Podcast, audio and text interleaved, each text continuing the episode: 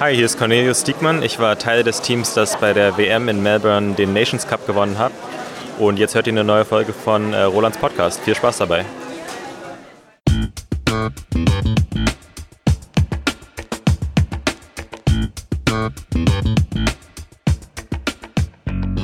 Herzlich willkommen, liebe Zuhörer.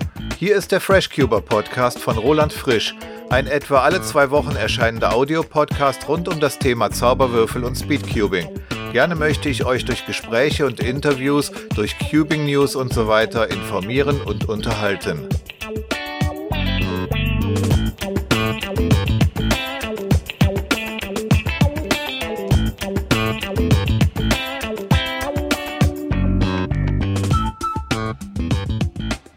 Du hörst Folge 20, erschienen am 18. September 2019. Das Thema in dieser Episode ein Interview mit Kai Köhle, der mit seinem Startup Kusolu Zauberwürfelseminare für Firmen anbietet. Kai erzählt uns vom Werdegang des Startups, von den verwendeten Methoden und vieles Interessantes mehr.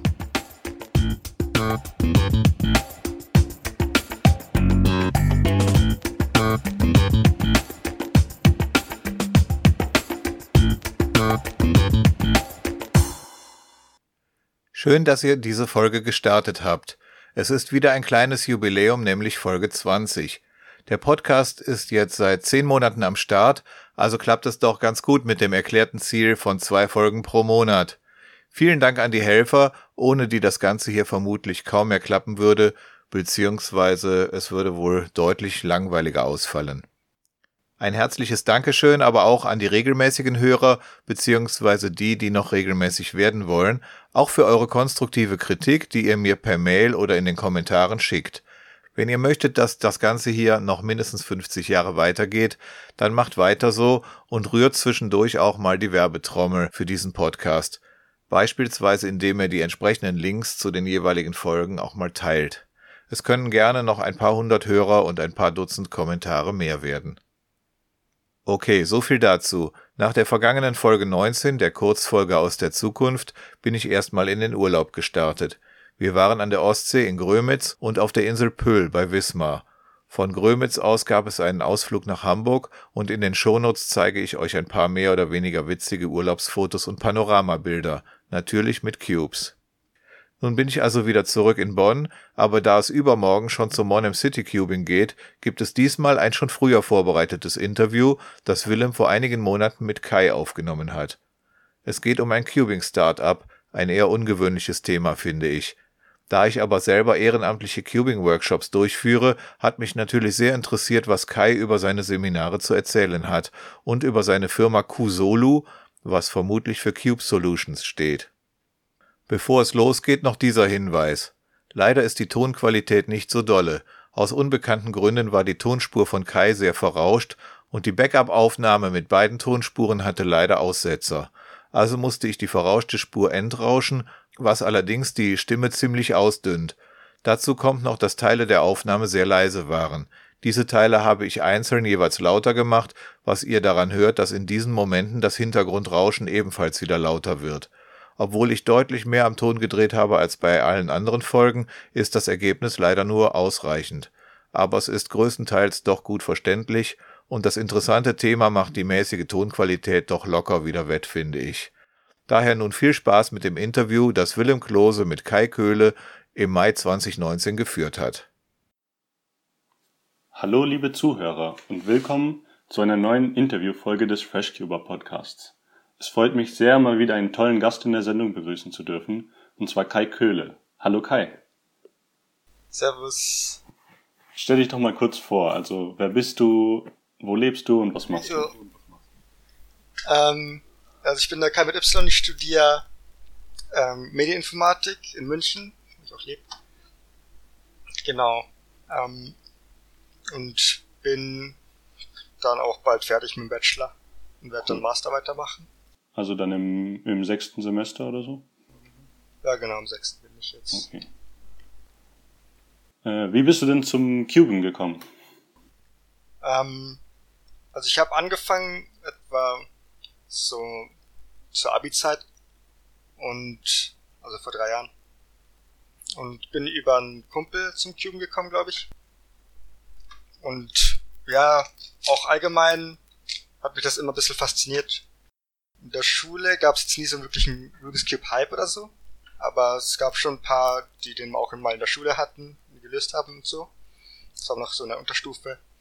Aber damals habe ich das halt noch für so ein relativ unmögliches Puzzle gehalten und dachte auch nicht, dass ich das jemals selber lösen kann. Ähm, aber irgendwann habe ich dann halt auch mal angefangen, das zu lernen und geschafft. Cool. Und jetzt bin ich ja. Speedcuber.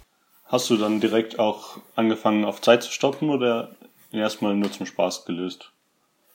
Ja, also ich löste ja immer nur, immer noch nur auf Spaß, aber ja. äh, also ich, ich hatte nie die Ambition, wirklich Speedcuber zu werden oder so. Ich wollte auch eine schauen, weil ich wollte besser werden als der Kumpel. Bin ich da. Und warst du schon bei Competitions? Ja, ähm, ja, wir haben uns ja kennengelernt bei der Competition. Äh, und ich. Ähm, genau, aber wie gesagt, nur, nur auf zwei Competitions, immer nur die Munich Open. Genau, also letztes Jahr und das Jahr davor. Und dieses Jahr auch wieder? Dieses Jahr werde ich auch wieder da sein, ja. Okay, gut. Jetzt hast du ja letztes Jahr beschlossen, dass du Cubing nicht nur als Hobby betreiben willst, sondern auch ein Projekt mit Cubing ins Leben gerufen. Erzähl doch mal davon. Ja, also wirklich ganz beschlossen war das nicht nur von mir. Also ich habe ähm, teilgenommen an einem Projekt der Uni. Das nennt sich 5-Euro-Startup. Das ist hochschulübergreifend in München, also nicht nur die LMU, sondern auch TU und Hochschule München. Und ähnliche Projekte gibt's ähm, auch deutschlandweit. Also ich weiß nicht, könnt ihr auch mal in euren Unis irgendwie schauen, sowas gibt. Also ich weiß, dass es in Kanada gibt's auch sowas.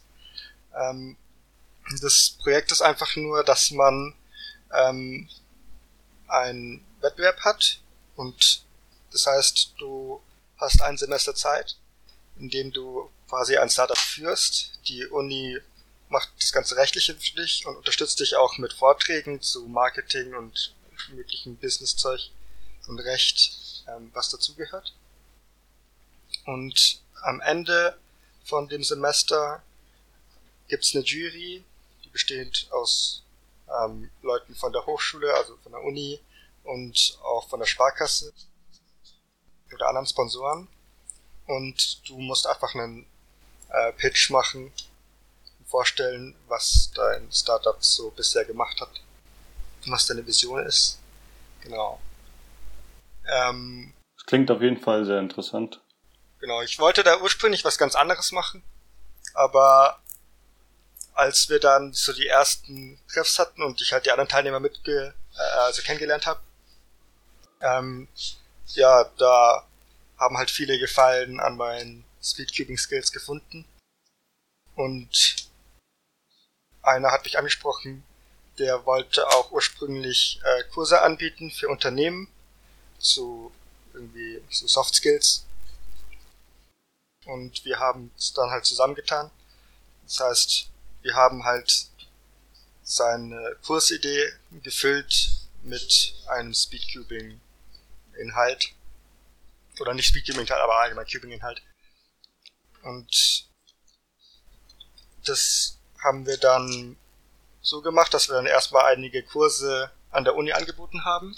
Und später habe ich dann auch einen Kurs angeboten für Zauberer beim Magischen Zirkel München. Äh, nee, also Club der Magier e.V. in München, genau. Ja, der Kurs hat halt zwei Stunden gedauert und ich habe denen halt eine einfache Methode beigebracht. Die meisten haben es auch gepackt und haben wir auch in der Vorlesung viel gecubed. Also sehr schöne Erfahrung. Das heißt, ihr habt das Startup zu zweit gegründet? Genau. Und äh, was war euer Gedanke dahinter? Also was, warum habt ihr entschieden, es ist eine gute Idee, Leuten den Würfel beizubringen? Ja, das habe ich mich auch gefragt anfangs. Ähm, weil, wie gesagt, ich hatte ja diese Idee anfangs nicht. Ähm, ich habe halt das nur irgendwie so engen Freunden halt beigebracht, aber ich hätte das nie so als Startup-Idee angesehen. Ähm, ja, aber anscheinend, also ein Unternehmen ist sowas sehr beliebt, also jetzt nicht mit Rubik's Cubes, ist noch nicht so bekannt, aber es gibt so Sachen wie so Lego Serious Play und anderen Teambuilding-Aktivitäten. Quasi spielen die dann so für Teambuilding halt mit Legos. Und wir wollten dann quasi mit den Zauberwürfeln ähm, auch, halt, also jetzt nicht vielleicht Teambuilding-Skills, aber andere, also halt Problemlösungsfähigkeiten oder ähnliches mitgeben und aber in diesem ähnlichen Markt oder Segment mitmischen. Und ähm, innerhalb von diesem 5-Euro-Startup-Wettbewerb sollten, also kamen immer Referenten rein, die halt diese Vorträge gemacht haben zu Recht und so weiter. Und die waren da auch ähm, alle sehr positiv überzeugt von dieser Idee und wir sollten auch äh, mal Umfragen machen und auch sogar die Passanten, die wir angesprochen haben, ähm, hatten halt sehr viel Interesse äh, daran, einfach mal zu lernen, wie man so einen Zauberwürfel löst. Genau. Und denkst du, dass man außer Teamfähigkeiten noch andere Fähigkeiten dadurch sich erarbeitet? Also ja, also Teamfähigkeit glaube ich kriegt man gar nicht so sehr, aber ähm, ich denke, es bringt dir halt allgemein schon was für so Problemlösung. Ähm, aber ich glaube, das Wichtigste, oder was auch für mich das Wichtigste war, als ich dann halt den Zauberwürfel lösen könnte, ähm, weil wie gesagt, als ich noch kleiner war, da hätte ich nie gedacht, dass ich das jemals schaffe. Und dadurch, dass ich es jetzt kann, habe ich quasi etwas geschafft, was ich für unmöglich gehalten habe. Und ich denke, ich bin da nicht der Einzige, der so denkt. Also viele glauben wahrscheinlich, dass sie niemals in der Lage sind, einen Zauberwürfel zu lösen. Aber wenn sie dann halt diese Methoden lernen, dann schaffen die das auch. Und dieses Gefühl oder dieses Wissen, dass man etwas geschafft hat, was man für unmöglich geglaubt hat, das ist eine sehr wertvolle Erfahrung und wird ja auch dann im ganzen weiteren Leben und natürlich auch dann im Berufsleben helfen, wenn die Mitarbeiter dann halt vor einer großen Aufgabe stehen. Ja, es ist auf jeden Fall auch so, dass vor allem die Leute, die nichts über das, über Cubing und den Würfel wissen, die denken sich, also sie haben überhaupt keine Ahnung, wie das funktioniert und denken sich da, das geht ja überhaupt nicht, aber wenn man sich darüber informiert, dann sieht man auch, wie das eigentlich funktioniert. Äh, eure Homepage hat versprochen, dass man den Würfel in nur zwei Stunden lernt. Was für eine Methode habt ihr denn unterrichtet? Ähm, das hat sich verändert im Laufe des Startups. Mhm. Anfangs haben wir die Sexy Method unterrichtet. Gibt's auch äh, eine YouTube-Reihe von Erik. Ähm, ich kann seinen Nachnamen nicht aussprechen, aber du weißt schon. Also er hatte auch mal Weltrekord früher. Mhm. Und ähm, das Coole an der Methode war halt, dass man halt nur einen, einen Algorithmus wirklich braucht, der Sexy Move. Mhm. Und dann haben wir gewechselt aber zur Myris Method oder Miris Method, also Mirror Inverse Sexy Method. Das heißt, ähm, es basiert jetzt nicht nur auf dem Sexy, sondern auf dem Anti-Sexy oder Inverse Sexy. Und das fand ich deswegen besser, weil zum einen ist der Inverse Sexy ergonomischer, kann man besser Fingertricksen. Mhm. Und zum anderen tut man da ein paar Sachen zusammenfassen, aber ich finde die Methode irgendwie schneller. Wir haben dann aber gemerkt, dass die Myris Method nicht so leicht zu begreifen ist für die meisten. Ähm, vor allem im, im kurzen Zeitraum vor allem. Genau. Ähm, deswegen, also das haben wir dann quasi dann kombiniert einfach. Mhm. Dass wir einfach die Sexy Method jetzt machen, aber mit dem Inverse Sexy Move und ja auch so ein paar andere Teile vom von der Marius Method haben wir übernommen. Die beste Anfängermethode quasi zu haben. Also auf jeden Fall. Also das Ziel war halt auch eine Methode zu finden, die zwar einfach zu lernen ist und alles, aber jetzt nicht einfach nur auf so auswendig lernen und sowas basiert, weil das Ziel ja immer noch ist, dass sie das Gefühl haben, dass sie selber was lösen und schaffen und es ist sehr langweilig, wenn man einfach nur diese ganzen Algorithmen dann auswendig lernt oder sowas. Ja. Genau. Da schaut man dann nur aufs Blatt und nicht mehr auf den Würfel. Genau. Äh, und hat die Methode auch für, für Schnelligkeit Potenzial oder ist sie eigentlich nur so für totale Anfänger? Hm, aber für Schnelligkeit sehe ich jetzt nicht so viel Potenzial. Also ich habe schon, also so Sub, Sub One geht schon, wenn man halt sehr schnell dreht.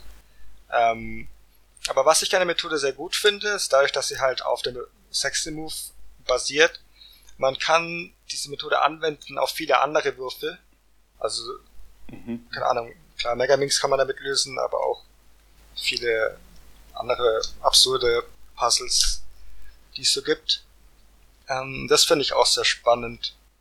Bei unseren Workshops haben wir dann auch am Ende, also der Workshop dauert so zwei Stunden, aber also jetzt vor allem, wo wir halt die Kurse bei Studenten angeboten haben, die meisten konnten den schon in einer viel kürzeren Zeit lösen. Also haben wir so eine Stunde gebraucht eigentlich.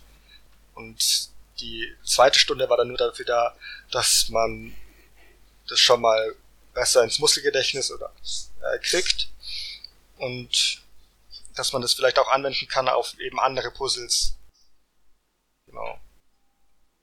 Und ich selber nutze auch diese Anfängermethode wirklich manchmal, wenn ich halt irgendwelche neuen Puzzles gekauft habe, mhm. die jetzt gerade 3x3 sind. Ähm, aber kann man sehr oft anwenden.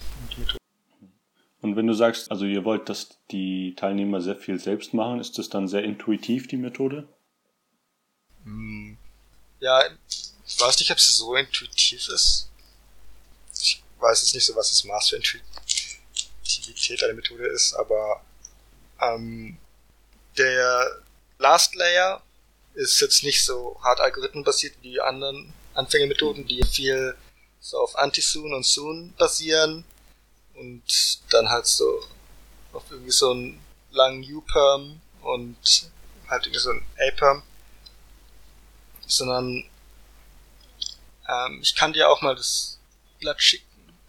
Die Anleitung. Ja, genau. Also die, die Links zu den Methoden werden wir auf jeden Fall in die Show Notes packen. Auf freshcuber.de könnt ihr die dann nachschauen. Genau. Ähm, aber also für, für Last Layer wird dann halt auch immer nur das Hex verwendet. Und es ist halt dann, es ist halt quasi, also es ist ein Commutator einfach. Und deswegen auch interessanter, finde ich, als irgendwelche hart optimierten Algorithmen für Speedcubing. Die aber, wie ich finde, ja, für 3x3 ist ja gut sind natürlich und für Speedcubing, aber jetzt nicht für die Zwecke, die wir halt haben. Okay, und du sagst, ihr habt andere Würfel mal so gezeigt. Ja. Aber an sich habt ihr nur den 3x3 un unterrichtet. Genau, genau. Okay. Und also die, die Würfel, die wir dann auch gezeigt haben, das waren hauptsächlich ähm, irgendwelche Varianten vom 3x3. Ähm, oder generell einfach Puzzles, die auch e-, eher leichter sind als der 3x3. Mhm. Okay. Oder ja, halt Megaminx halt, aber ähm, das ist halt auch cool, wenn, wenn du halt in diesen Workshop reinkommst und dann kommst du erstmal rein und hast überhaupt noch keine Ahnung von diesem 3x3, aber dann siehst du schon so andere Puzzles und darunter auch irgendwie so ein Megaminx, ne? ist ja schon heftig. Ja. Aber wenn du dann halt merkst, dass du dann halt am Ende von dem Workshop nicht nur diesen 3x3 lösen kannst, sondern auch merkst, dass du mit dem Megamix was anfangen kannst, das ist dann halt auch ein sehr, sehr schönes Gefühl. Ja. Und ist dieses Projekt noch aktiv oder war das nur für den Wettbewerb gegründet? Wir hatten Plan, dass wir das mal weiterführen. Ähm, wir wollten aber unbedingt ähm, einfach immer noch in dem Rahmen von dem Wettbewerb bleiben, ähm, weil das sich halt lohnt aus finanziellen Gründen. Der Wettbewerb, wo wir dann teilnehmen wollten, der findet aber dieses Jahr nicht statt. Deswegen ist das ins Wasser gefallen. Und der andere Wettbewerb, den wir dann noch gefunden haben, da, äh, ja, da haben wir es leider äh, ein bisschen verkackt. Mit der, mit der Bewerbung, ja. Aber an sich, also ich persönlich würde das Projekt sehr gern weiterführen, weil das auf jeden Fall äh, Potenzial hat und es gibt auch Interesse vom Markt. Das wäre jetzt auch meine nächste Frage gewesen. Also du denkst, das hätte auch Potenzial, das in größerem Format weiterzumachen und auch eventuell als Beruf? Ja, also ich also Beruf jetzt vielleicht nicht, also nicht, nicht als Hauptberuf, aber so als, als Nebenverdienst finde ich das halt schon chillig. Ja. Reicht ja, wenn man pro Monat einfach nur ein paar Kurse hat. Ähm, selbst wenn es nur welche an Schulen sind, trotzdem netter Nebenverdienst. Ich meine, es gibt auf jeden immer, wahrscheinlich immer noch besser als Nachhilfe und so. und wenn man sogar dann meinen Kurs anbietet, keine Ahnung, bei der Sparkasse oder bei Unternehmen oder sowas, ich meine, das ist dann schon sehr, sehr lukrativer Nebenjob. ja, also ich bin mir sicher, dass das, dass da viele Cuba gerne mitmachen würden. Und äh, was hast du aus der Gründung des Startups mitgenommen? Ja, also natürlich erstmal die ganzen Kontakte, also die Teilnehmer, aber auch die ganzen Referenten und sonst habe ich auch viel so über den Zauberwürfel gelernt, weil diese ganzen Beginner-Methods kannte ich ja nicht, wie man sowas gut beibringt, also so Didaktik und so. Mhm. Ähm, ich habe mir auch so ein paar Methoden überlegt, wie man das gut ähm, dann halt auch merken kann. Also ich habe jeden Schritt hatte, jeder Schritt hat einen Buchstabe. Also mit Schritt meinte ich, was nicht der erste Schritt ist ja ähm, bei der Anfängermethode immer die Gänseblume dann der zweite Schritt ist das weiße mhm. Kreuz und so weiter. Das Kreuz, ja. Genau. Und die waren dann einfach so bis A bis F. Und äh, jedem Buchstaben habe ich einfach ein Tier gegeben. Und das Tier wurde dann gezeichnet oder gemalt ähm, mit jetzt zum Beispiel ein Affe mit einer Gänseblume oder ein Bär, der auf dem weißen Kreuz genagelt ist und so weiter. damit man halt äh, auch eine visuelle äh, Gedächtnisstütze hat, mhm. was man halt machen muss. Natürlich visuelles Gedächtnis das stärkste Gedächtnis ist bei den meisten. Ja, sieht man ja auch an den, an den Blindcubern, die sich den Würfel mit Buchstaben, die sie dann zu Bildern machen, merken. Genau. Und hast du Tipps für Leute, die vielleicht auch überlegen, ein Startup zu gründen? Ja, also ich würde empfehlen, diese Wettbewerbe aufzusuchen. Also klar, es gibt ja Uni-Wettbewerbe, aber auch online gibt es ja viele Wettbewerbe, wo man teilnehmen kann. Die finde ich deswegen halt sehr gut, weil du dann erstmal hast ja dann so einen Zeitplan mehr, da bist du dann gezwungen, dich an irgendwas zu halten, was sind deine Deadlines so, ähm, ja. was dich halt dann motiviert. Und zum anderen, wenn du halt dann Erfolg hast, dann kriegst du dann auch noch eine Finanzspritze, die für ein junges Startup natürlich sehr hilfreich ist. Das ist auf jeden Fall besser, wenn man Unterstützung hat, also sowohl finanziell als auch im Sinne von Leuten, die einem so helfen. Ja. Im Vergleich zu, wenn man das jetzt von Scratch so alleine aufbauen müsste, das Startup. Ja, genau. Und sonst, ähm, auch bevor man es gründet, jetzt ähm, schon viele Testläufe und zu so machen und Leute fragen und alles viel, viel Feedback einholen. Mhm. Das klingt doch nach einem sehr erfolgreichen Projekt.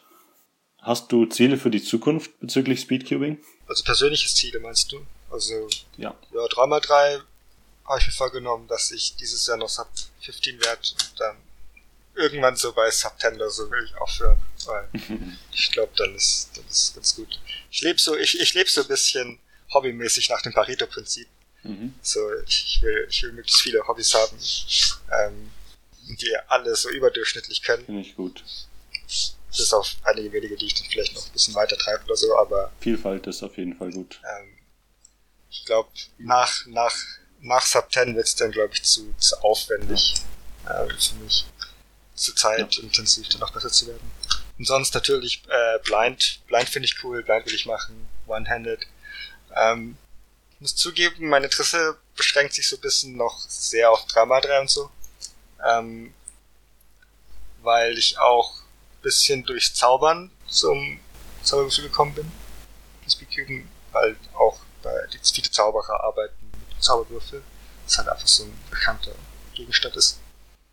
Und so Zuschauer finden das jetzt nicht so spektakulär, wenn du jetzt ein 2x2 in einer Sekunde löst. Ja. Ähm, weil sie denken, dass es so mega leicht ist. Sie wären wahrscheinlich überraschter, wenn jemand 3x3 in einer Minute löst, auch wenn das natürlich vom Skill nicht vergleichbar ist. Ja. deswegen. Ja. Ich habe auch schon einige so Zaubertricks mit Würfeln gesehen, aber ich glaube, da gibt es auch noch viel Potenzial für Leute, die tatsächlich Cuber sind, weil man das, also die tatsächliche Fähigkeit mit dem Würfel dann noch verbindet und um, um neue Zaubertricks zu erfinden. Ja. ja. Worauf ich auch gespannt ist, was es noch so für äh, mögliche Tricks gibt, dann mit so äh, Smart, äh, Smart Cubes, so Geiger oder Ja. den Gans ähm, Eye. Ja, der Gun E, der jetzt rausgekommen ist. Ja, finde ich cool, was man damit machen kann. Es gibt ja auch diese Würfel, die halt diese Motoren drin haben. Also das sind natürlich nur so äh, einzelne Freaks, die halt so einen Würfel dann gemacht haben mit den Motoren, die sich halt dann selber lösen und so. Ich kann mir vorstellen, dass es irgendwann auch so im Massenhandel sowas gibt. Ich glaube, das könnte dann auch witzig werden. Kombination mit Zaubertricks. Ja. Äh, dann wäre ich soweit alle Fragen durch. Hast du noch Gedanken, die du teilen möchtest? Äh, fällt mir jetzt nichts ein. Vergiss. Viel Spaß macht beim Cube. Okay. Dann viel Erfolg bei deinem Ziel und viel Erfolg bei der Munich Open. Dankeschön. Und danke, dass du dir Zeit genommen hast. Gerne. Ciao. Servus. So, das war der Cube Talk mit Willem und Kai. Ich hoffe, es hat euch ebenso gefallen wie mir. Vielen Dank euch beiden für dieses Interview. Besonders interessant fand ich Kais Ausführungen über den Lösungsweg, den er seinen Anfängern beibringt und dass er zwei Stunden für ausreichend hält, während bei meinen Workshops auch drei Stunden manchmal schon recht knapp werden können. Vermutlich hat es aber damit zu tun, dass Kai seine Testläufe überwiegend mit Studenten gemacht hat, während ich in den Stadtbibliotheks-Workshops auch öfters ältere Teilnehmer sitzen habe, die vielleicht nicht mehr ganz so daran gewöhnt sind, gänzlich neue Dinge sehr schnell zu lernen.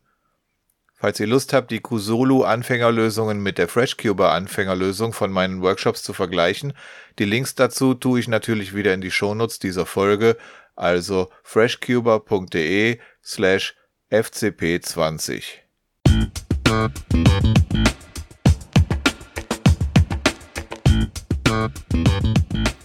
Damit sind wir leider am Ende dieser Episode angelangt. Ich hoffe, diese Folge des FreshCuber Podcasts hat euch gefallen. Meine Cubing-Website ist freshcuber.de und dort findet ihr auch die anderen Folgen dieses Podcasts und die Möglichkeit, ihn zu abonnieren, sodass ihr keine Folge verpasst.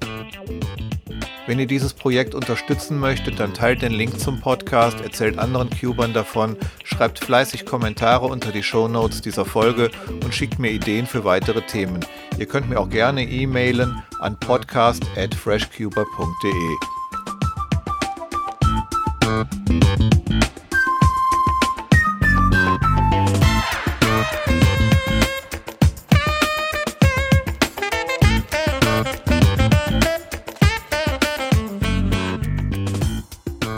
nächste Folge, also Episode 21 des FreshCuber Podcasts, erscheint dann hoffentlich in der ersten Oktoberhälfte.